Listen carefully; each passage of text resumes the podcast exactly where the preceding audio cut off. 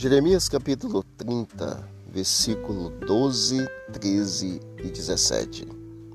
Porque assim diz o Senhor: Teu mal é incurável, a tua chaga é dolorosa. Não há quem defenda a tua causa, para a tua ferida não tens remédio e nem tens emplasto. Será que estou falando nessa manhã com alguém que passa por uma situação de saúde muito difícil, na qual já andou em vários médicos buscando cura para a sua enfermidade e a medicina humana já deu como um caso perdido? Você tem uma enfermidade ou alguém na família com uma enfermidade na qual não realmente há cura para essa enfermidade? A palavra de Deus nos diz que Israel estava com um mal incurável e uma chaga dolorosa, que não havia ninguém para defender a sua causa e que a sua ferida não tinha remédio e nem emplasto para ela. Chega um momento na vida na qual enfrentamos situações que fogem ao nosso controle.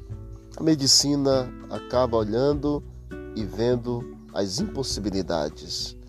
Porém, o mesmo capítulo 30, o versículo 17 diz: Porque te restaurarei a saúde e curarei as tuas chagas, diz o Senhor.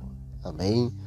O mesmo Deus que permite que as doenças cheguem é o mesmo Deus que é capaz de restaurar a saúde e curar as nossas chagas. Portanto, nesta manhã, eu quero dizer para você que não importa a luta, o sofrimento, a dor que você enfrente, o Senhor Jesus, ele pode restaurar a tua saúde e curar as tuas feridas. Esse Deus é o Deus dos impossíveis, o Deus que curou uma mulher doente com 12 anos de hemorragia, o Deus que curou o paralítico com 38 anos doente, o Deus que ressuscitou o filho da viúva de Naim, o Deus que ressuscitou Lázaro após quatro dias de morto, o Deus que curou pessoas quando aqui esteve e que cura ainda hoje. Portanto, creia, porque para Deus não há impossibilidades. O Senhor, nesta hora, está dizendo: Filho, eu quero restaurar a tua saúde e curar as tuas chagas. Creia tão somente e confie plenamente no Senhor. Que Deus te abençoe e entregue tudo nas mãos do Senhor. Querido Deus, obrigado porque tu és o Deus dos impossíveis.